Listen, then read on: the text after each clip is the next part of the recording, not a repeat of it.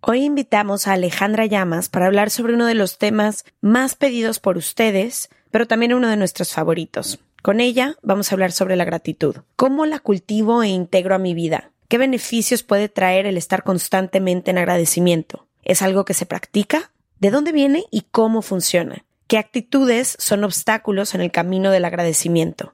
Quédense porque es uno de esos episodios que sanan el This is Paige, the co-host of Giggly Squad, and I want to tell you about a company that I've been loving, Olive and June. Olive and June gives you everything that you need for a salon quality manicure in one box. And if you break it down, it really comes out to $2 a manicure, which is absolutely insane. It's also so easy to get salon worthy nails at home with Olive and June. The difference between how your nails used to look when you did them yourself and now with the Manny system is a complete game changer. The best thing about Olive and June too is it's a quick dry, dries in about one minute, lasts for five days, and full coverage in up to one to two coats. Visit oliveandjune.com slash perfect Manny 20 for 20% off your first system. That's oliveandjune.com slash perfect Manny 20 for 20% off your first system.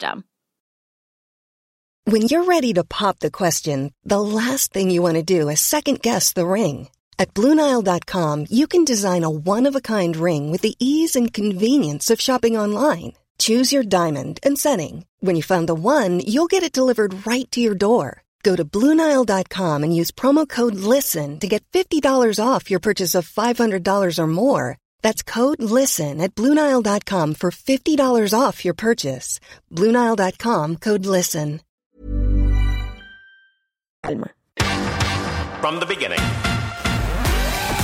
Se regalan dudas nace de la infinita necesidad de cuestionarnos todo. Todo. Todo lo que está a nuestro alrededor. ¿Por qué creemos lo que creemos? ¿Qué alternativas hay? ¿De dónde venimos y hacia dónde vamos? ¿Cómo tomar decisiones más informadas? Coexistir para vivir más intensamente sin dejar de crecer. Hemos tenido tantas dudas durante tanto tiempo que te las queremos regalar. Soy Leti Sagún Y yo, Ashley Franje, y en este espacio invitamos a expertos, amigos, profesores, gente que queremos y que admiramos, que sabe y no sabe tanto. de todo eso que tendríamos que estar hablando.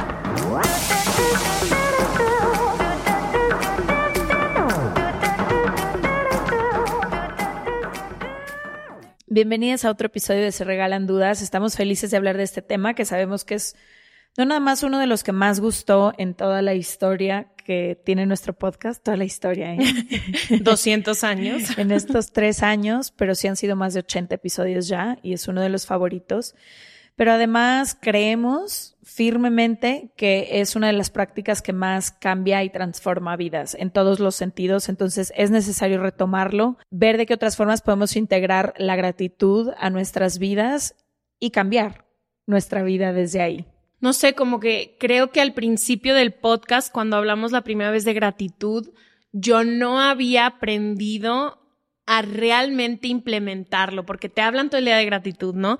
Es que agradece, agradece, pero hay momentos donde no solo se complica mucho agradecer, sino que yo no entendía el beneficio, o sea, pues un poco cuando te dicen de que es que agradece todo y era como, no, ahorita no puedo agradecer, o sea, como que creo que cómo se ha ido desarrollando nuestras vidas a partir del podcast, realmente he podido tener una mirada llena de gratitud a todo. A veces me cuesta al presente, pero sobre todo al pasado. Creo que me he enfocado mucho en mi práctica de gratitud hacia el pasado y hacia entender por qué pasó lo que pasó, pero también de solo agradecer.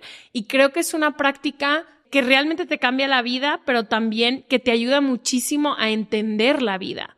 Porque para mí ha sido ese tipo de, de cosas que han transformado la forma en la que hablo, en la que me muevo, en la que me siento conectada a otros.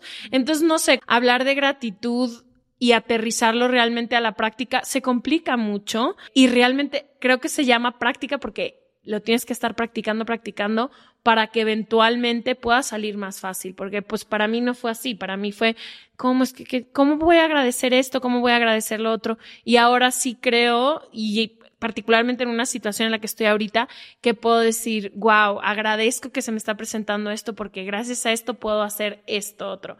Entonces, no sé, creo que es complicado integrarlo, pero es tan poderoso que creo que, como tú dices, cambia tu vida. Creo que eso es lo más interesante de hablar acerca de la gratitud, que no se trata de ser una persona agradecida, no se trata de dar las gracias todo el día, sino de implementar una práctica y una forma de vivir desde la gratitud.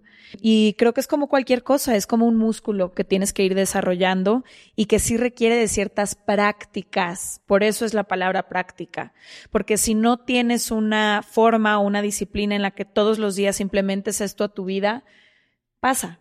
Es como la meditación, sí, puedes en este momento quizá estar presente tres segundos, pero si no tienes una práctica que te invite a hacerlo todos los días, difícilmente se va a convertir en una forma también de vivirlo. Y sabes también qué pasa con la gratitud, que creo que todas y todos los maestros, psicólogos, religiones, realmente está presente en todo. O sea, como que creo que es una práctica universal que no importa qué creas y cómo lo creas, se puede implementar, pero además la mayoría de las religiones y de las prácticas espirituales te piden que lo practiques como un medio muy importante para lograr estar más presente y consciente en tu vida. Hubo algún momento en mis redes, creo que fue hace un par de años, que empecé un reto de gratitud en el que invitaba a las personas que me siguen a hacerlo y todos los días subía algo.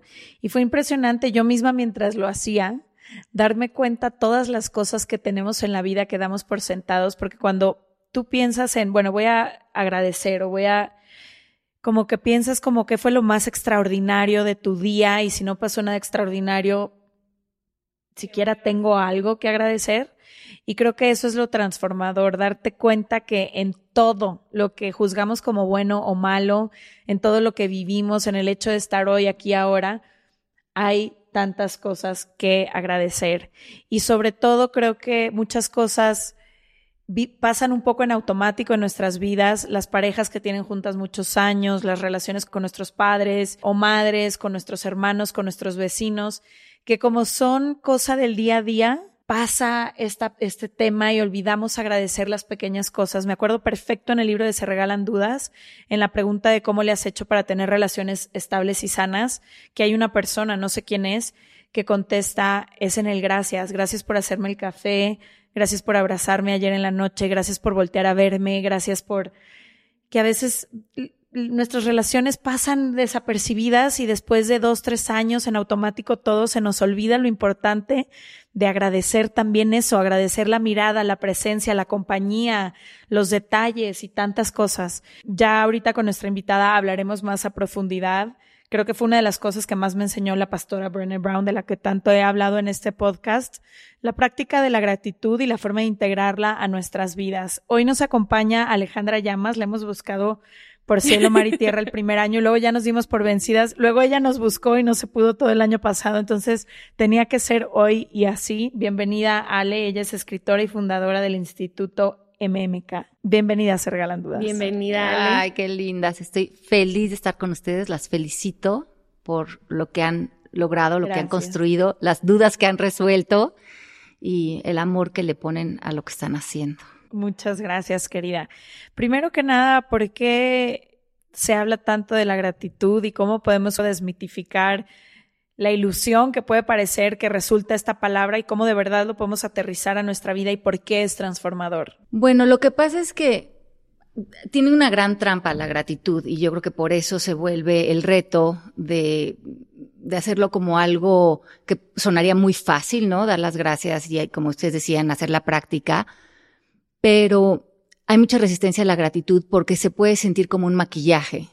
¿Cómo voy a agradecer algo en lo que estoy frente a mucha resistencia o mucho enojo, mucha frustración o no sé cómo relacionarme desde con una muerte o terminar una relación o una enfermedad? ¿Y cómo lo voy a agradecer? Sería como ponerle un curita a algo que me está doliendo, me está lastimando, no me gusta, no lo estoy aceptando.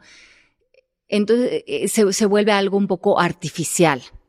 Y yo creo que esa es la mayor resistencia a poder realmente absorber la gratitud como un estado de conciencia, que es como realmente se puede vivir, no como una actitud, sino como una manera de estar, de ver, de observar y de recibir la vida independientemente de lo que esté pasando. Y para eso tiene que haber un gran cambio en el ser y no en el hacer la gratitud, sino quién estoy siendo frente a esta situación y si estoy pudiendo ponerme en una posición de, buena voluntad, de aceptación, de, de permitirme ser transformado. Entonces, podría coquetear con la gratitud, pero si no estoy todavía ahí, la gratitud está muy lejos de poder ser utilizada, ¿no? Como, como algo que además embona y baña e integra al ser humano. ¿Y se puede vivir o ser gratitud a pesar de los momentos, como tú dices, malos? ¿Cómo se ve la gratitud en momentos que vivimos que no nos gustan? que no creemos que hay absolutamente nada que agradecer, que la pasamos mal, que se nos muere alguien, que volteas y dices, pues no hay para dónde voltear. Bueno, yo creo que es bien interesante reconocer que la palabra gratitud, como de gracias, viene del estado de gracia. Y este estado de gracia fue un regalo de nacimiento. Nacimos en un mundo bañado en bendiciones, en magia, en tejido en, regalos, el universo nos da a manos llenas si somos observadores desde este estado de gracia. Lo que sucede es que conforme va pasando la vida, esto lo ponemos en una esquina y nos ponemos los lentes de la carencia. Y frente a estos lentes comenzamos a ver un mundo crítico, un mundo que juzgamos, un mundo que calificamos, esto está bien, esto está mal, y un mundo que sentimos que nos ataca, un mundo que cuando viene una enfermedad, una muerte o algo que no nos gusta, no lo vivimos como episodios de la vida, situaciones de la vida, sino comenzamos a vivir reactivos, comenzamos a vivir muy en una definición de que creo que esto me hace alguien, ¿no? Me, está atacando la enfermedad, me está atacando esta muerte, es contra mí. Y nos ponemos en lugares muy pequeños en donde olvidamos este estado de gracia que fue concedido. Entonces creo que gratitud y la gracia de ser es lo que empaparía una situación que consideraríamos mala o desagradable, porque podríamos separar de ella y, separarnos y, replantear aunque esto no me está gustando, aunque esto está siendo un reto, aunque esto está siendo una gran adversidad para mí, ¿dónde está ese estado de gracia que puede transformar esto como una alquimia? Ahí sería la gratitud como alquimia para volver esto un espacio de magia otra vez, ¿no? Que es lo que te da, ¿no? Ese espacio sagrado que vuelve a ser la vida cuando estás en ese canal. Y no sé cómo es, en qué momento pasa, pero sobre todo cómo revertir el hecho de que siempre voy a hablar a lo mejor desde mi experiencia, pero sé que es la de la mayoría de los seres humanos que conozco, que estamos siempre enfocados en lo que nos hace falta en lugar de en lo que sí tenemos. Entonces, ni estamos abrazando y apreciando lo que en realidad está ahí porque siempre estamos enfocados en lo que hace falta y como que yo siempre tengo esta sensación de que voy a agradecer cuándo o voy a agradecer sí entonces, el día que me llegue lo que estoy buscando, el día que consiga mis sueños, el día que tenga la pareja que quiero, el día que me realice, el día, sí, ese día voy a ser súper agradecida, te lo prometo. Pero toda mi energía y todo mi enfoque siempre puesto en todas esas cosas que me faltan para ser y para hacer. ¿Cómo revertimos eso? Es que. Porque siento que es como social, ¿no? no es colectivo. Es colectivo, es esa creencia que el futuro tiene una promesa, ¿no? Y una promesa que nos va a hacer los seres completos que creemos no ser, ¿no? Están estas tres creencias muy clavadas en que produce esta programación en la que vivimos, que es no soy suficiente, hay algo malo conmigo, no soy importante, no, no soy visto, no soy reconocido, que empezamos a construir nosotros en la infancia pero luego viene la adolescencia y te dicen, no, salte en pareja, eh, ten éxito en esto y nos metemos además en todas las medallas que considera la cultura, que es lo que nos hace valer o nos hace ser reconocidos. Y cuando salimos al mundo y dices, pero es que, ¿cómo le voy a hacer si yo sé mi triste verdad? Yo sé que no soy suficiente, que no soy importante, que hay algo malo conmigo, pero la cultura me va a dictar qué es lo que sí tengo que conseguir como metas o como objetivos para que por fin me aplauda y a ver si yo deshago ese dolor de ser la persona que soy. En realidad no estás buscando metas y objetivos, estás buscando quitarte un dolor de un engaño, de no reconocer el ser completo, perfecto, que ya eres y que nada de lo que consigas va a poder sumar a eso, porque lo que estás consiguiendo en el plano físico siempre va a ser una ilusión. Sí, es algo externo, ¿no? Estás basando tu felicidad, tu reconocimiento y tu valor en cosas de afuera. Sí, y lo de afuera simplemente, es que lo de afuera no existe, porque lo de afuera sigue siendo parte tuya, porque lo de afuera tú le das un significado. Entonces, vamos a decir que lo que quieres es conquistar un Oscar. Pues finalmente el Oscar no está separado de ti, es lo que, el significado que tú le has dado, el lo que crees que te va a sumar. Sí, porque a unos puede significar el momento auge de su carrera y a alguien le puede no importar. Exacto. Y, y además, ya tienes el Oscar, pero entonces, ¿qué sigue? Porque si eso no te dio la promesa que se supone que iba a venir a saldarte como ser humano, y sigo sintiendo un vacío, ahora cuál es la siguiente meta. Y lo mismo pasa con las relaciones de pareja que decías, ¿no? Por fin voy a tener una pareja que me va a hacer sentir suficiente, capaz, mejor, bonita, aceptada, reconocida. Y al principio hay un cierto engaño en el enamoramiento de que estamos metidos en esa nube, pero cuando se voltea esa ficha y la persona o termina la relación o la relación se vuelve mm, mucho más ordinaria, que no hay nada de malo en eso, porque ahí siempre hay espacio sagrado, pero la gran decepción es no me sanaste a mí, de mí misma, del dolor que aparentemente tengo, ¿no? Estamos buscando salvadores cuando eso no existe, ¿no? Sí, venías de cargo de lo que yo no he sido capaz de hacerme cargo. Pero me encanta eso que dices porque me reflejo tanto y sé que todas las personas que nos escuchan en este momento se pueden reflejar. En cualquier momento de tu vida, cuando has creído que cuando llegue algo, cuando compres algo, cuando consigas algo, todo se va a solucionar y llega ese momento y es un vacío profundo porque dices, ¿cómo? Enfoqué tanto tiempo, energía, recursos, incluso hasta dinero, atención, porque creí que esto me iba a traer la felicidad que yo buscaba y era toda una ilusión. Y creo que ahí se desmorona el mundo entero porque dices, entonces, ¿qué me va a completar? ¿Qué, me va a completar? Entonces, ¿cómo voy a sanar? ¿Cómo voy a conseguir esto que tanto, tanta ilusión me hacía? Y, y, la cultura nos inventa muchísimas necesidades creadas y esto es una gran trampa para, para agradecer y para estar en expansión, porque nosotros de niños estábamos completos, libres, jugando en el presente, sin mayores rollos, con las piernas raspadas y nos volvíamos a echar de la resbaladilla encantados. Pero empezamos a crear esta idea de que necesitamos una pareja para ser feliz, necesito cierto trabajo, necesito avanzar este año, necesito tener, pagar mi casa, ahora necesito tener hijos. Y cuando eso se retira en nuestra vida o no sale como la cultura apremia, sentimos que estamos haciendo algo mal, pero el gran dolor o la gran decepción no es lo que está pasando allá afuera.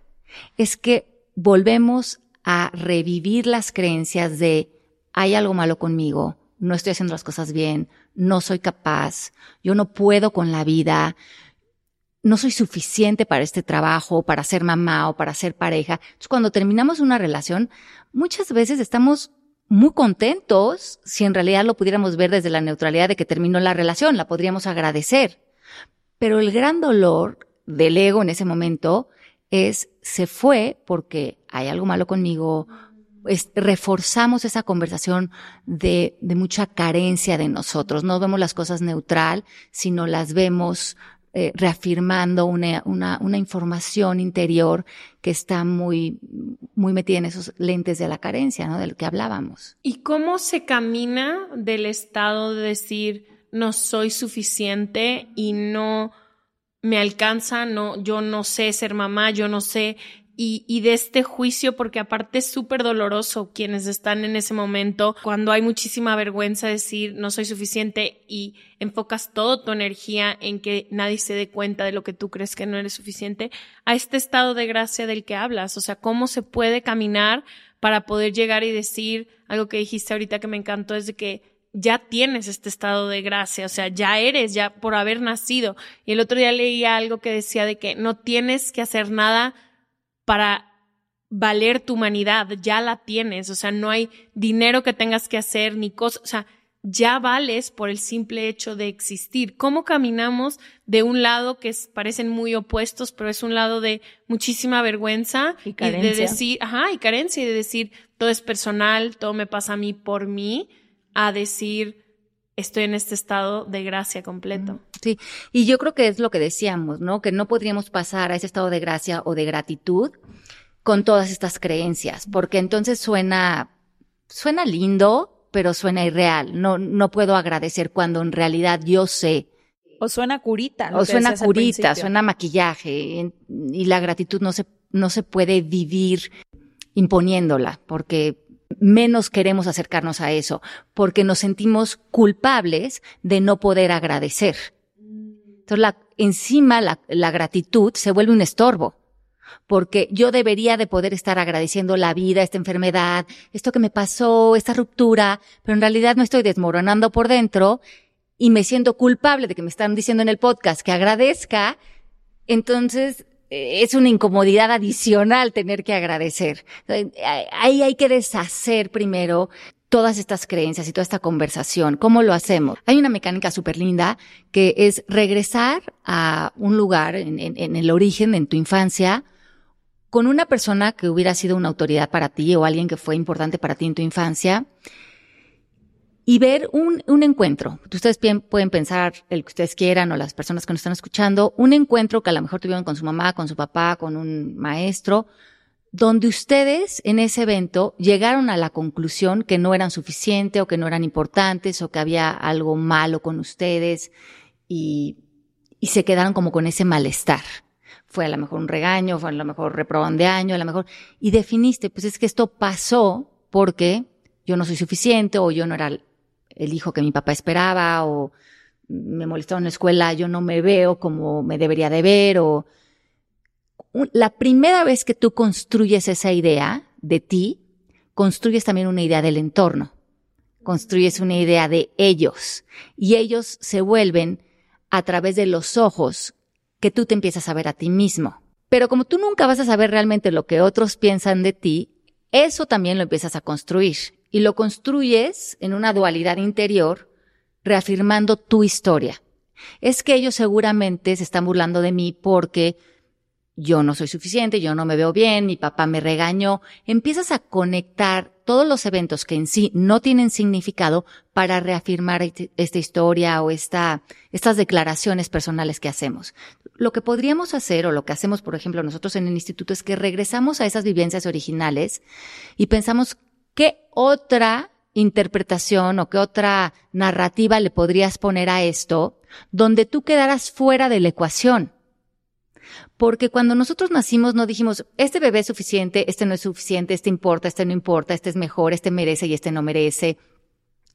Te das cuenta que sería ridículo calificar a cualquier ser humano bajo un sistema de creencias si los seres humanos simplemente son estados de gracia. Es más, somos campos energéticos, eh, que tenemos, somos una antena de energía. Eh, no, no, algo energético no lo puedes limitar bajo un lenguaje, no, se puede etiquetar, no se puede delimitar bajo ningún tipo de definición. Entonces, es, cuando lo piensas, es, es imposible que alguien sea suficiente o no suficiente, capaz o no capaz, para qué o qué, según quién, en función de qué. Y eso empieza a deshacer esa conversación. Y cuando tú te separas de esas historias de la infancia y te empiezas a ver separados, y puedo ver cómo reprobé de año, puedo ver cómo mi papá se molestó conmigo, pero eso no significaba que yo no fuera suficiente. Puede ser que a lo mejor él venía de mal humor, puede ser que a lo mejor él estaba con problemas económicos, puede ser que, ay, ahora me acuerdo que él estaba enfermo en esa época. Puedes darte cuenta que las vivencias estaban sucediendo, pero que no era una definición de, ti mismo. Y en el momento que tú rescatas esa narrativa de la infancia, te liberas en el presente. Y lo más bonito es que liberas el futuro, que era lo que dices hace rato, Leti.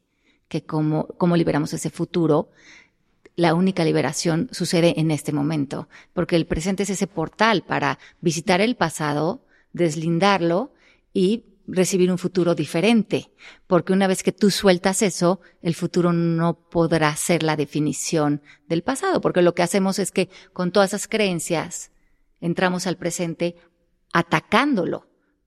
atacándolo con el no soy suficiente, no puedo, algo me falta. Sí, no hay oportunidad de nada. De porque nada. cargas con lo del pasado. Y entonces por eso el futuro repite el mismo patrón. Por eso se hace el pasado, porque lo estás viviendo con la misma información. Y con la misma información que a lo mejor hicimos hace cinco, desde que teníamos cinco o seis años. O sea, es una información muy infantil. Y por eso a veces nuestras reacciones a los 35, 40, 50 siguen siendo muy infantiles. Y eso también es muy frustrante, porque es como ya soy una mujer hecha y derecha y sigo sintiendo jalones interiores de mucha decepción o de mucha frustración o de mucha, eh, o me siento traicionada como en el canal de las estrellas, porque he absorbido esa conversación y no la he transformado y sigue siendo a nivel muy inmaduro, ¿no? Sí, que quizá tienes toda la teoría, que es lo que empieza a pasar mucho en el podcast, o por lo menos con nosotras dos. Tenemos toda la teoría, sé perfecto lo que estoy hablando, lo que estoy, pero cuando algo me detona, no hay teoría que me alcance. Exacto. Porque en realidad no ha habido un movimiento que te ha hecho desaprender el gancho que te engancha a la reacción. Y como todo lo que está adentro de nosotros se vuelve ciego para nosotros, pues si no lo vemos, no lo transformamos. En, ese momento es la gran oportunidad para tener esa cita con la creencia o cita con la declaración y decir, a ver, me estoy enganchando, esta, esta reacción sí está como de los 13 años y no está mal, pero si está apareciendo, se está doliendo, es el momento para indagar, transformar y en ese momento pueden tomar una hoja de papel y decir, detrás de cualquier emoción siempre hay una creencia o un pensamiento. Entonces, si estoy sintiendo esto, ¿qué estoy pensando o qué estoy creyendo? Y eso que estás creyendo, pensando, lo puedes deshacer. Y ustedes tuvieron a Byron Katie, ¿no? Entonces lo, lo deshaces con las cuatro preguntas de Byron Katie. Y una vez que Sí, tú que eres deshaces cierto lo que la estoy cre- pensando. ajá, sí es cierto, es absolutamente cierto. ¿Quién soy? ¿Cómo me siento? ¿Cómo me comporto cuando creo esto? ¿Y quién sería si ya no lo pudiera volver a pensar, creer, cualquier creencia, ¿no? Inclusive la idea de no ser suficiente. Todo esto lo pueden pasar por las cuatro preguntas. Y en ese momento te desenganchas porque te das cuenta que el poder no lo tenía ni la situación ni lo que aparentemente estaba mal. Lo tiene el gancho que es lo que creo o lo que pienso acerca de esto. Y esto lo tengo que poner en palabras. Hi, I'm Daniel, founder of Pretty Litter. Cats and cat owners deserve better than any old fashioned litter. That's why I teamed up with scientists and veterinarians to create Pretty Litter. Its innovative crystal formula has superior odor control and weighs up to 80% less than clay litter. Pretty Litter even monitors health by changing colors to help detect early signs of potential illness. It's the world's smartest kitty litter. Go to prettylitter.com and use code ACAST for 20% off your first order and a free cat toy. Terms and conditions apply. See site for details. Hey, it's Ryan Reynolds, and I'm here with Keith, co star of my upcoming film, If, only in theaters, May 17th. Do you want to tell people the big news? All right, I'll do it. Sign up now and you'll get unlimited for $15 a month and six months of Paramount Plus Essential Plan on us. Mintmobile.com slash switch. Upfront payment of $45 equivalent to $15 per month. Unlimited over 40 gigabytes per month. Face lower speeds. Videos at 480p. Active Mint customers by 531.24 get six months of Paramount Plus Essential Plan. Auto renews after six months. Offer ends May 31st, 2024. Separate Paramount Plus registration required. Terms and conditions apply if rated PG. Este mes, Leti y yo nos tomamos unas merecidas vacaciones. En lo personal, necesitaba un tiempo de desconexión para estar solo conmigo y con las personas que quiero. Uno de los planes que hicimos fue ir a uno de mis lugares favoritos, el mar. Por eso decidí comprarme un traje de baño lindo, protector solar y algunas otras cosas que quería llevarme a la playa. Después de comprar lo que necesitaba, usé una app que se convirtió en mi más grande aliada, porque me regresó dinero en efectivo y me recompensó por muchos de los gastos que hice. La app se llama Hybora y es muy sencilla, rápida y segura de usar.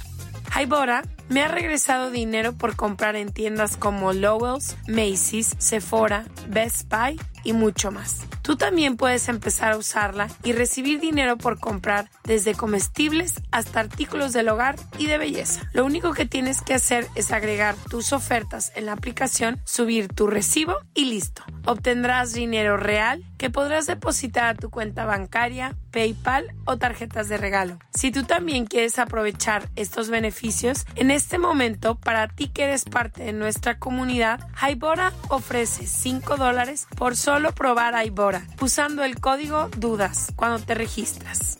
Simplemente ve a la Apple Store o a Google Play Store y descarga la aplicación Hybora, completamente gratis para comenzar a ganar dinero en efectivo y use el código DUDAS. Eso es I-B-O-T-T-A en App Store o en Google Play con el código DUDAS. Que creo que ahorita que mencionas a Byron, una de las preguntas que más rebotamos como amigas entre Ash y yo, pero también pasa mucho con Nicole, nos pasa con Fer, que son como nuestras amigas más cercanas cuando hay algo que nos está detonando, sucediendo, nos está haciendo llorar, reaccionar, lo que sea, siempre la pregunta que le regresamos a la otra es, ¿cuál es la historia que te estás contando? Porque si tú vienes y me dices, no sé, mi mamá me dijo, bla, bla, bla, ok, ¿cuál es la historia que te estás contando? Porque esto es doloroso para ti. Y eso, cuando te lo rebotan como espejo, como que nos ha ayudado mucho a, exacto, ¿qué historia me estoy contando? ¿Por qué me está doliendo esto? Porque yo a veces escucho las cosas que detonan Ash y yo lo veo tan neutral que digo, no entiendo dónde está el problema, o ella conmigo.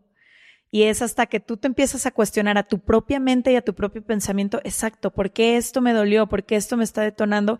¿Qué historia me estoy contando? ¿Y quién sería yo sin esta historia? Claro, y, eso es brutal, porque entonces puedes separarte, ¿no? Esta historia tiene un hecho, a lo mejor ese hecho es mi mamá. Lo único que es real de esta historia es que existe una mamá. Y todo lo demás es lo que yo me estoy contando de esa mamá que me está haciendo sufrir en este momento. Y a mí me encanta esta idea, por ejemplo, de que te das cuenta que es una historia, ¿no? La, empieza a hacer el ejercicio, la escribo. Y luego a lo mejor la historia dices, bueno, me la voy a volver a contar ahora dando gracias de que tengo una mamá y de que qué buena onda. Entonces te, te meterías en bañar a esa mamá desde, desde la gratitud, a lo mejor sería la práctica. Pero eso sería otra vez irreal, porque estaríamos tratando de maquillar ese malestar que estamos sintiendo a lo mejor con la mamá, con darle las gracias. Y dices, bueno, hice el ejercicio, pero en realidad no se integró en mí. La manera en que eso puede sustituirse es decir, esto de mi mamá, ahorita no sé qué pensar de esto. El no sé es una palabra mágica, porque el no sé te pone en humildad. Entonces, cuando estás en una situación que no entiendes o reconoces ya que es una historia, a ver, ¿cuál es el, único hecho de esta historia? Y el hecho siempre va a ser neutral, que hay una mamá. Ahorita tengo mucho enojo o tengo frustración o lo que esté sintiendo frente a esta persona o esta situación. ¿Qué tal que por unos días me regalo el no sé? No sé qué pensar ahorita de mi mamá, no quiero llegar a una conclusión ahorita, no es importante, no tengo que saber, lo voy a dejar reposar por unos días y accedes a una sabiduría interior que todos tenemos y que para todos está ahí accesible y te preguntas a ti misma, ¿cuál sería la manera más efectiva de en este momento relacionarme con mi mamá? Y en unos días vas a recibir tu respuesta. La vas a recibir a lo mejor a través de un podcast, a lo mejor a través de una lectura, o a lo mejor a través de una meditación o de una caminata.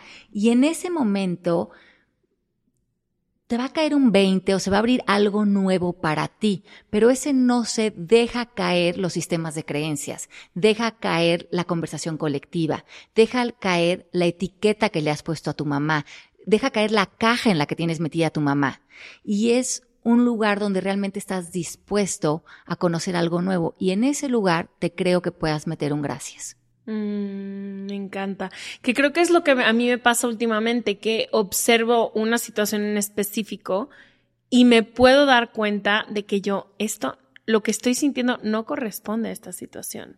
Porque esta situación es nueva, porque esto no tiene nada que ver con lo que yo estoy sintiendo. Y el decir, no sé y tengo que observarme más porque no, no están correspondiendo, o sea, no es para tanto, no que me quiera invalidar mis sentimientos, pero decir, no es para tanto, esta situación que está pasando porque se la comento a Leti o la comento o me tomo el tiempo de verla de lejos y digo, no es para tanto.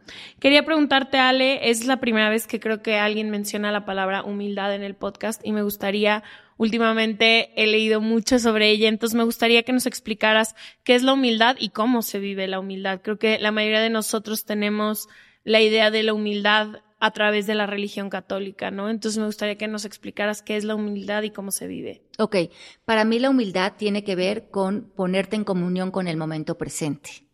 Eso es em, darle al momento presente y a lo que está frente a ti la humildad de abrirte, es como una cuestión de expansión y de reconocimiento y de saber que no sabes y no tienes que comprender el momento presente para abrazarlo.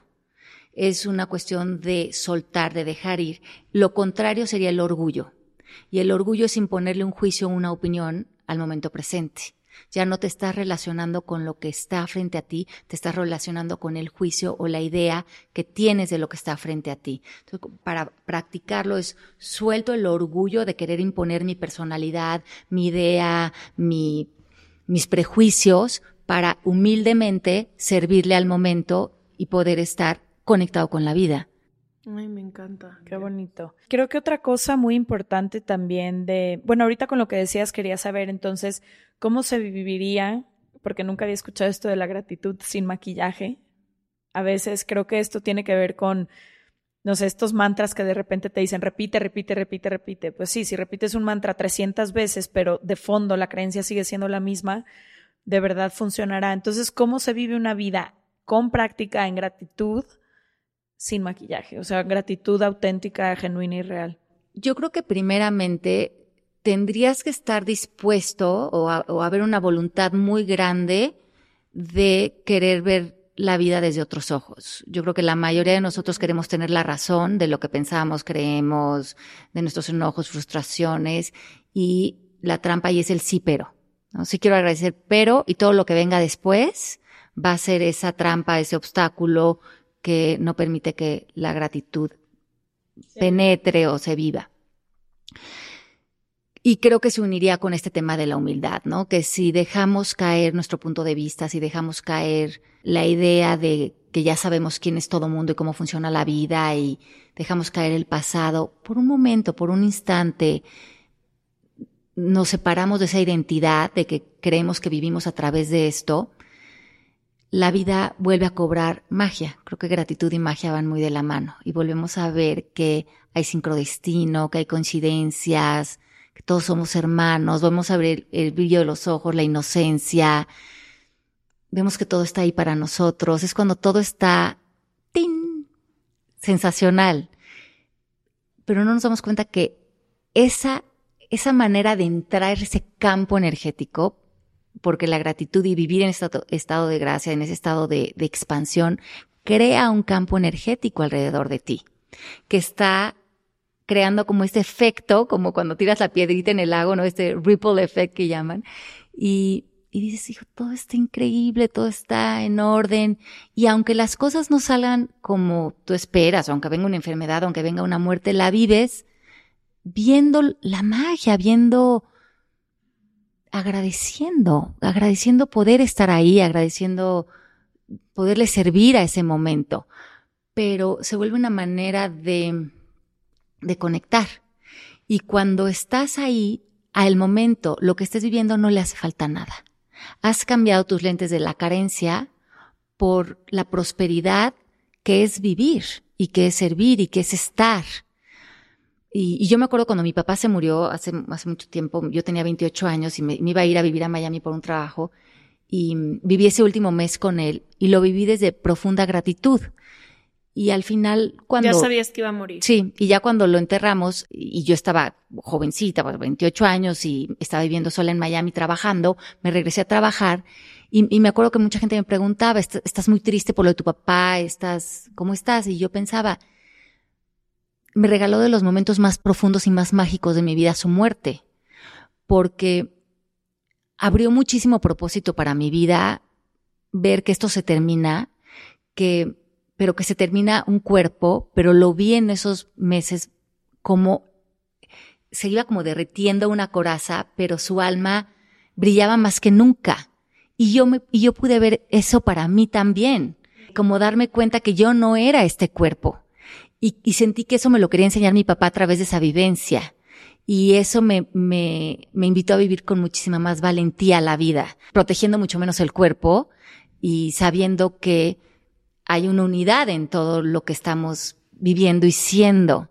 Entonces sí creo que para la gratitud, entrar esa dimensión más profunda de quienes somos y no pensar que la vida es lo que creemos que es, sino es la dimensión más profunda de lo que es, porque la gratitud vive en todo ese mundo de conciencia que no se ve, que es el amor, que es la bondad, que es la magia de escuchar tu canción favorita, que es un abrazo, que es... Es que ahí está la gratitud, no como algo que te impones, sino como algo sagrado que te pone la piel chinita, ¿no? Que aprecias. Que ves la vida con, desde la visión, ¿no? Y no desde la percepción. ¿Y qué más ahorita que hablas de que la, gratitud te centra como en el centro de la vida, ¿no? Y te hace realmente observarla no solo en el plano de tus historias y de lo que te ha pasado a ti, sino te empiezas a creer en el sincrodestino, en que todos somos uno. ¿Qué más trae la gratitud? O sea, cómo en el día a día es una es algo que transforma más allá. A lo mejor ahorita siento que cuando hablamos de sincrodestino y así, quienes no tienen mucha información no saben a lo mejor cómo se vive eso, pero cómo en la vida en la vida diaria y cotidiana, cómo se vive este estado de gracia. Ok. Que justo de eso, perdón, pero ahí, es cuando Brené Brown, después de 12 años de investigación y 11 mil entrevistas y demás, dice que ella siempre observaba y pensaba que las personas que tenían alegría y felicidad, entonces eran o vivían en gratitud. Y se da cuenta después de su, toda su investigación que es precisamente la gratitud lo que les traía este estado de felicidad y alegría y no al contrario. Claro, porque lo que tú dices y lo que dice ella en su investigación es muy, es lógico. Si todo en el universo es energía, los seres humanos somos energía, somos como antenas receptoras. Y cuando nosotros estamos en gratitud, lo que haces es que tu frecuencia o tu vibración se conecte directamente con el campo de las infinitas posibilidades, porque todo está entretejido y lo que tú tengas como intención, que también genera un campo de energía, se está comunicando con el exterior. Entonces por eso suceden los milagros, porque estás en la frecuencia del milagro y la puerta para entrar es el estado de gracia. Cuando nosotros estamos fuera de la gratitud, cuando estamos en enojo, y creo que el, mucho del oponente de la gratitud o lo que fuera el otro lado de la moneda sería la culpa, que es cuando estamos culpando culpando a otros, culpando a la vida, culpándonos a nosotros. Si vivimos en la culpa, estamos muy lejos de la gratitud. Pero cuando vamos limpiando nuestro interior, nuestro lenguaje y soltamos la culpa, comenzamos a crearle un espacio a la gratitud en nuestra vida, porque necesita espacio como cualquier otra cosa para que florezca. Y esa antena que tenemos de, frecuencia, que nos podemos ver como, como antenitas de, de, frecuencia de vibración, necesita la gratitud para hacer esa conexión con lo mágico del universo. Por eso vemos personas que dicen, todo le está sucediendo divino. Claro, porque nosotros tenemos que tomar absoluta responsabilidad de que somos los creadores de los escenarios de esta vida. Se nos ha olvidado esa parte, que la vida no nos está pasando, que la vida nosotros la estamos viviendo según decidamos vivirla y que la gratitud hace una expansión de que nuestras intenciones tengan mucho más terreno fértil para florecer y cuando estamos culpando, enojados, resentidos, estamos en una conversación tan antigua que como decías Leti, está reforzando tanto mi idea del pasado, mi idea de quién soy y el patrón del futuro. Estoy sin querer siendo profeta de generar más de lo que ya no quiero. Y todo mundo tiene el poder de poder accesar este estado de gratitud. Bueno, nacemos en él y amanecemos, o sea, en todas las mañanas en él. No tenemos que hacer nada para estar en el estado de conciencia de gratitud. Yo más bien me preguntaría qué tendrías que dejar de pensar o de creer para por default regresar al estado de gratitud. Mm. Y no ayudan este tipo de prácticas eh, de escribir las cosas que agradeces. No, no, no, no estorban, pero tu el mayor estorbo eres es la, tus creencias con las que vives, es tu ojo al pasado. Son tus lentes. Son tus lentes. Porque una vez que tú conectas con la gratitud como estado de conciencia, que la diferencia como estado de conciencia me refiero a que no tienes que hacer algo, sino ya estás siendo gratitud, entonces sería, no, no tendría ningún sentido hacer algo adicional. Pues si ya estoy cuajada aquí en la gratitud, estoy, es que ni siquiera tengo que dar las gracias. Se me nota lo, agradecida que estoy de este momento, ¿no? ¿Sabes qué es lo único que a veces me brinca cuando escucho? Porque definitivamente sé que todos somos energía, que ya está incluso comprobado científicamente, y entiendo perfecto cómo atraes un poco y vas co-creando tu futuro y todo esto lo entiendo, nada más me parece a veces complicado de entender cuando una persona no tiene sus necesidades básicas cubiertas, hablarle de estas cosas porque me suena muy duro decirle la, la, situación en la que tú naciste, los abusos que estás viviendo y sufriendo, los pocos recursos y oportunidades que hay a tu alcance son co-creación tuya cuando no tienen otra posibilidad. No, yo ahí por eso no, no menciono que eso tú lo hayas co-creado. Yo, yo, ahí eh, fui como que quiero ser muy clara en decir que es tu sentido de posibilidad dentro de esa situación es lo que es tu responsabilidad. Eh, cómo tú te relacionas con eso, esa es tu responsabilidad. La situación y, como, y lo que se esté presentando, pues hay unas cosas que son muy dolorosas y, que, y fuera de nuestro control. Y ahí pues estoy completamente de acuerdo contigo. Decirle a una persona, co-creaste esto, pues mira, nunca sabremos si lo co-creamos o no lo co-creamos. No, no, eso no, no creo, no creo que ni siquiera sea comprobable. Entonces, ¿para qué nos metiéramos en esa conversación? Porque es que no tiene mucho punto de partida. Pero lo que sí puedo hacer en una situación que, que, me está grabando, a lo mejor en una situación donde estoy viviendo violencia o una situación que está, que necesito cubrir mis necesidades básicas, creo que la, el punto de partida sería no te mimetices con las circunstancias, sino que haz un paso para atrás y observa qué posibilidades existen para ti dentro de estas mm, circunstancias. Eso estaría, en tu, eh, eso estaría en tu responsabilidad. Y eso te da poder.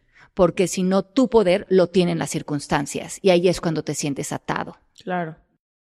Yo quisiera hablar de un tema que sé que va muy pegado a la gratitud, pero es de, de la carencia, de cómo se vive en la carencia y también de la abundancia. O sea, creo que cuando puedes observar el mundo diferente, Em, te das cuenta como de cuánta carencia, en cuánta carencia vivías. Y no hablo de carencia económica, aunque también, pero en cuántas, a cuántas cosas le, dijiste que no, a lo mejor por estar enfocada con estos lentes de, nuestro pasado en todas las situaciones y cómo cuando entras en este estado de gratitud bien y hasta es ridículo la abundancia a la que puedes accesar. Y no hablo solo económica, sino de experiencias, de amor, de gente. Entonces, quisiera eso, como entender ese camino de carencia hacia abundancia. El universo per se es 100% abundante. Nada más sabe dar.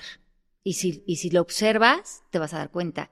Si caminas por el bosque, si vas al mar y si haces si ves las frutas, si ves las cascadas, te das cuenta que el universo da y da de manera incondicional y te vuelve a dar y te vuelve a dar y te da amigos y te da vida y te da celebraciones. Pero si no reconocemos que la abundancia o la carencia no tienen que ver con lo que es, tienen que ver con la percepción. Y la percepción siempre va a ser ilusión. La percepción nunca va a ser la realidad. Lo que pasa es que nos hemos confundido y hemos llamado realidad al mundo perceptivo. Creemos que el mundo de los cinco sentidos es la realidad, cuando de lo que soy consciente de ser es la única realidad. Y esto, a mí me encanta esto. A veces yo le digo a los estudiantes en la escuela, aparentemente habría dos islas. Una isla en donde vive el ego, el miedo, la falsedad, la culpa, el enojo, la frustración, la tristeza y hay otra isla donde vivimos en la verdad. La verdad es un lugar que, estudió Buda, que estudió Jesús, que, hablan los Vedas, que hablan todos los maestros, cualquier libro bien fundamentado, a donde te va a llevar es a la isla de la verdad. La isla de la verdad no es la verdad desde un punto de vista. La isla de la verdad, o the seekers of truth, como le llaman desde la antigüedad, los buscadores de la verdad, lo que buscan es lo único que me va a permitir trascender una situación es un estado de conciencia basado en la verdad, que es estar o en amor, o en aceptación, o en paz, o en iluminación, o en buena voluntad. Cuando me salgo de la exigencia, cuando me salgo del enojo, cuando me salgo de la percepción. Cuando estamos viviendo en la isla del ego, de la falsedad, de pasarla mal, estamos completamente mimetizados y en un trance.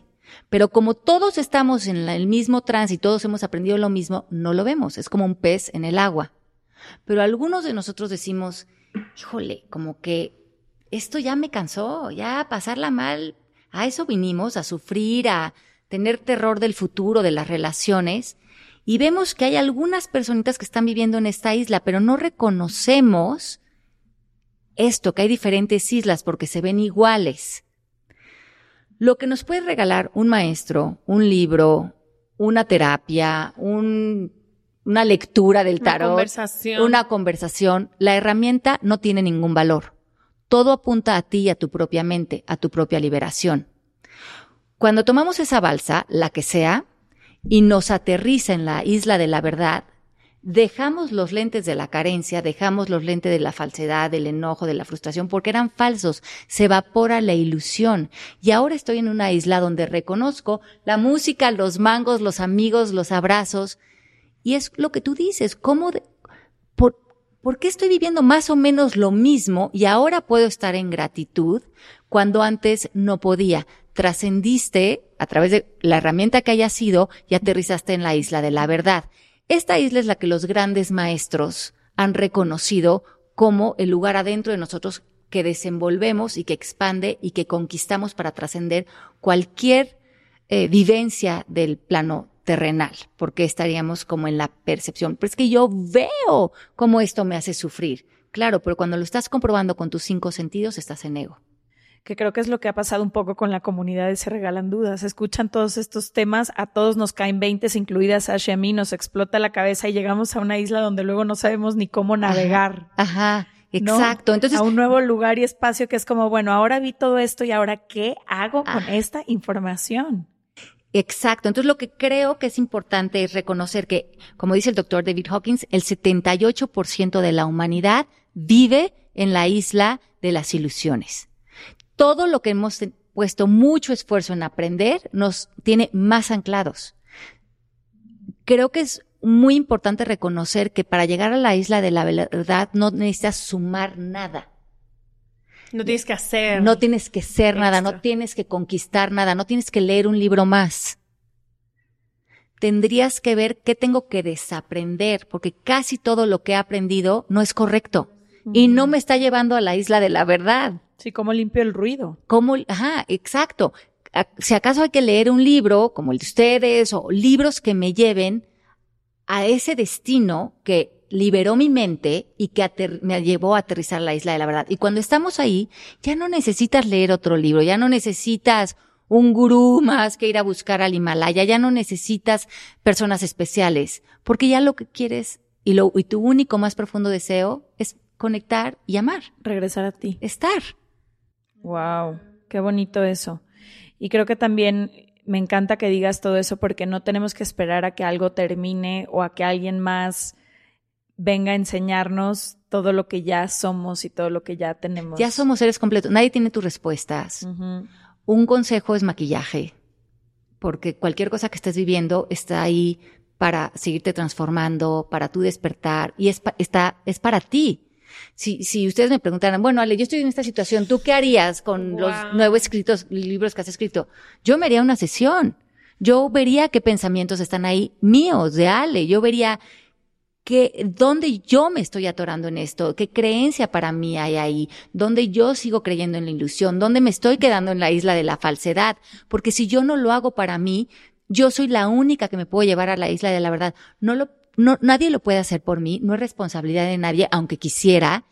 Y, y yo tengo que tener las ganas de soltar ya esa conversación, porque aunque mimetice con muchísimas personas, no es la verdad y nunca será. No, y es un, es un lugar que da un poco de miedo, o sea, de que yo, tú me digas a mí, después de escribir todos estos libros, pues fueron para mí, ojalá te sirvan a ti, pero no hay consejo que yo te pueda dar, no, y es como, ¿cómo? O sea, estoy un poco navegando esto sola y al revés, normalmente tendemos a irnos por el miedo, ¿no? De decir, nadie, o sea, estoy sola, no le puedo preguntar y es como, no, es que no estás sola, ya No. tienes todo lo que necesitas. Es exacto, ya eres toda la sabiduría. No hay un ser humano allá afuera que esté más iluminado que otro. Todos estamos iluminados porque estar iluminado no es, eh, eh, la gente lo conoce como si fuera un concepto del ego. Se imaginan el estado de conciencia un cuate en flor de loto Levitando. elevado, ¿no? Eso es una imagen completamente colectiva. Un ser iluminado es simplemente una persona que se reconoce uno con el todo, que sabe que es un ser en conexión con la magia, con la energía, con Dios o con un ser divino, con la fuente y con todos y que hay una hermandad. No es alguien que necesita sentirse especial, ni mejor, ni elevado, ni superado, porque serían otra vez conceptos y los conceptos siempre le van a pertenecer al ego. Wow. Ay, Ale, nos podríamos quedar aquí hablando Seis horas. episodio. 2, 3, 4, 5. Antes de irnos nomás, a mí me gustaría ver si podemos hablar un poco de la gratitud hacia una misma o hacia uno mismo, que en mi historia personal es lo que más trabajo me ha costado. Creo que tiene que ver con el merecimiento, ahorita ya nos dirás, pero a veces siempre enfocado, no sé, voy a hablar desde mi lugar y experiencia, pero siempre enfocada hacia afuera, buscando las respuestas allá, todo, no sé, incentivos, cosas, reconocimiento, lo que sea por fuera. Y entonces me ha costado tanto trabajo agradecerme a mí. Y creo que eso es bien importante aprenderlo como, como seres humanos, como cuántas veces nos hemos levantado de situaciones que no sabíamos que íbamos a poder superar, cuántas veces hemos nos hemos puesto en zonas de incomodidad, pero que sabemos que implican crecimiento, cuántas veces hemos logrado, no sé, abrazar o superar cosas nuestras y a veces cuánto nos cuesta reconocerlo y agradecer también hacia adentro, no nada más darle gracias a la vida y no nada más darle gracias a, a quienes nos rodean, sino agradecerse a uno mismo o a una misma por todas las cosas que, que hemos podido tocar, hacer, superar, vivir y que también son parte de quienes somos. Creo que ahí sería poderle dar una, poderte verte a ti, pero no a ti como Leti, sino tu presencia. Creo que ese es el lugar más genuino para podernos ver. Ver que nuestra presencia tiene la, el, valor de sanar a otros, de subir la vibración de otros, de dar confort a otros, de, de dar, de nutrir a otros, sin que tengamos que hacer nada.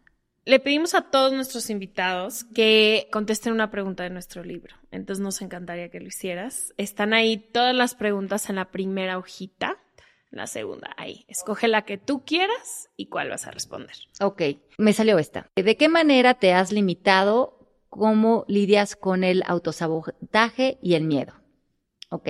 ¿De qué manera te has limitado de todas las que existen? Porque, nada, vi he vivido metida en la programación del miedo casi toda mi vida. Entonces, pues me, to todas las uh, disponibles me las he hecho Utilizado. encima. Las he utilizado y, bueno, y, me ha encantado, ¿no? Porque me, he vuelto también adicta al sufrimiento y a la ansiedad y al miedo, como muchos de nosotros cuando estamos metidos en eso.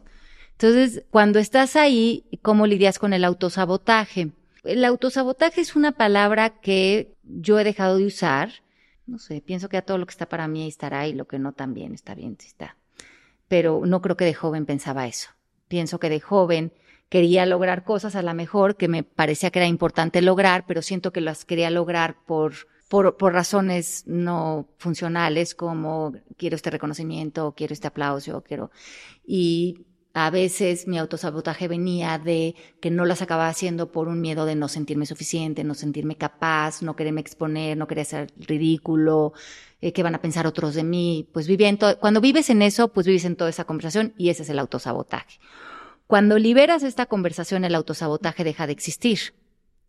Porque vives en un lugar donde lo que sucede está padrísimo que suceda y lo que no sucede también está padrísimo que suceda porque, porque todo lo que sucede va a estar increíble. Está, estamos te das cuenta que ya todo es para ti. Y si algo se presenta, lo celebras y lo vives. Y si no se presenta, lo otro que se presentó también lo celebras y lo vives. Y si algo lo quieres hacer, lo haces desde la inspiración, no desde la exigencia, que sería la invitación del autosabotaje. Y el miedo, y cómo me he relacionado con el miedo, esa es una muy buena pregunta porque yo creo que el miedo es algo con lo que aprendemos muchas veces a vivir. A, relacionarnos con esto. Yo escribí en un momento dado un libro que, que me encantó escribir, que se llama Esencia de Líder, y donde me metí a observar la vida de 12 líderes humanitarios, seis hombres y seis mujeres, y entre esos líderes estaba Juana de Arco. A cada líder le di una característica que creí que destacaba en, lo que ellos nos regalaron como distinción para nuestra propia evolución. Y a Juana creo que para, para ella el regalo que nos dio fue la conquista de cómo ella trabajó el miedo. Yo creo que el miedo iría de la mano de entender que para nosotros hay una intención para nuestra vida que se desenvuelve para nosotros y esa intención se vuelve una visión, pero una visión que se puede que puede florecer de mil maneras, no nada más de la manera en que yo pienso que tengo que tiene que hacer. Por ejemplo, mi intención siempre ha sido vivir en paz interior, escribir, comunicar, hablar de estos temas. Y lo he hecho de mil maneras. He hecho series, he hecho programas de televisión, he hecho radio, he hecho podcast, he hecho libros. Y a veces es en una comida o a veces es porque el tema me encanta y no tiene que verse de determinada manera y no creo que es exitoso cuando lo estoy haciendo en la tele y poco exitoso cuando lo estoy haciendo con una amiga estar en el tema es mi intención. Ay, Ale, muchísimas gracias por acompañarnos. Qué bueno que por fin se hizo cuando tuvo que ser. Les vamos a dejar toda la información del Instituto de Ale, los libros que ha leído, todo lo que ella nos recomiende en serregalandudas.com diagonal. Suscríbete. Nos vemos el próximo martes y gracias, gracias por acompañarnos. Gracias a ustedes, gracias por la invitación. Estuve feliz. Encantada.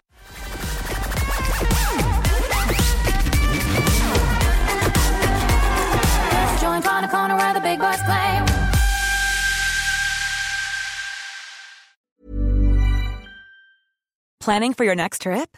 Elevate your travel style with Quince. Quince has all the jet setting essentials you'll want for your next getaway, like European linen, premium luggage options, buttery soft Italian leather bags, and so much more. And is all priced at 50 to 80% less than similar brands. Plus, Quince only works with factories that use safe and ethical manufacturing practices. Pack your bags with high-quality essentials you'll be wearing for vacations to come with Quince. Go to quince.com slash pack for free shipping and 365-day returns. Hey, folks, I'm Mark Marin from the WTF Podcast, and this episode is brought to you by Kleenex Ultra Soft Tissues – your ally to help tackle your allergy symptoms this season. I love the change of seasons, but nobody loves pollen and all those other things floating in the air that make you sneeze during this nice weather. Kleenex Ultra Soft tissues are hypoallergenic and allergist approved. So fight back against watery eyes and runny noses without worrying about irritating your skin. For this allergy season, grab Kleenex and face allergies head on.